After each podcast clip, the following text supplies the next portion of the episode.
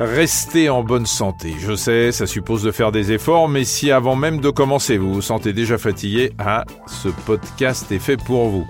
Parce qu'un petit geste santé peut changer beaucoup de choses, tous les samedis, les spécialistes que nous avons choisis vous aideront avec des conseils pratiques pour garder la forme.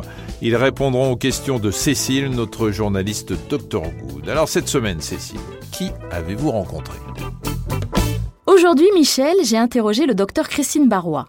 C'est une psychiatre qui a recours à la méditation. Et contrairement à ce que l'on croit, on peut méditer sans avoir un coach à côté de soi. Il faut simplement, si je puis dire, intégrer cette pratique dans son quotidien. Dans les transports en commun, en attendant son rendez-vous chez le médecin, au petit déjeuner, vous pouvez mettre à profit tous ces petits moments pour méditer. Et c'est vrai pour vous comme pour vos enfants. Le docteur Christine Barrois nous donne des astuces pour méditer sans se prendre la tête. Pour se mettre à la méditation, il n'y a pas du tout besoin d'être coaché, d'être dans quelque chose de structuré. Chacun doit y trouver quelque chose qui lui convienne. Donc on peut le faire avec une application, on peut le faire avec euh, différents euh, types de supports, avec quelqu'un qui est un instructeur ou pas du tout. La plus grande difficulté pour intégrer la méditation, c'est de le faire de manière euh, régulière et continue. C'est un petit peu comme se brosser les dents, il faut le faire tout simplement.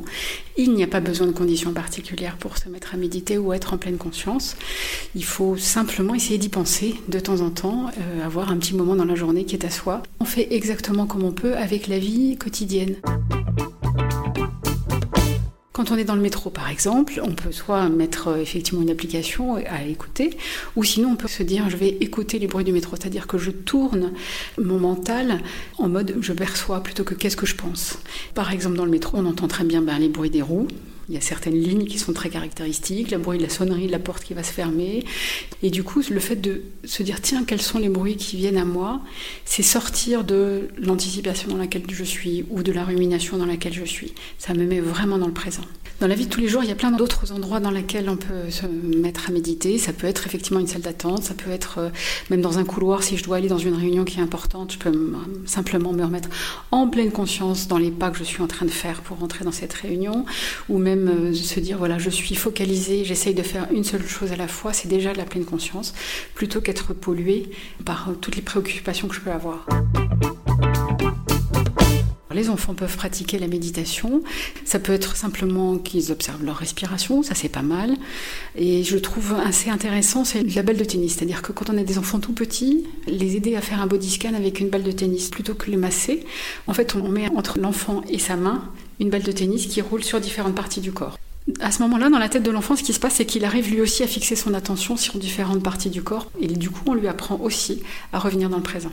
Pour les ados, c'est un petit peu différent. Il faut leur montrer, c'est qu'en fait, ils sont pollués par une pensée qui leur dit que finalement, ils sont là aussi dans l'anticipation du regard des autres, de la réussite à l'examen, et que finalement, leur espace mental, il nécessite de revenir là, dans le présent, pour récupérer, parce que sinon, il est envahi par le reste. Les applications marchent très bien parce que ça leur apprend vraiment à se distancier de leurs pensées.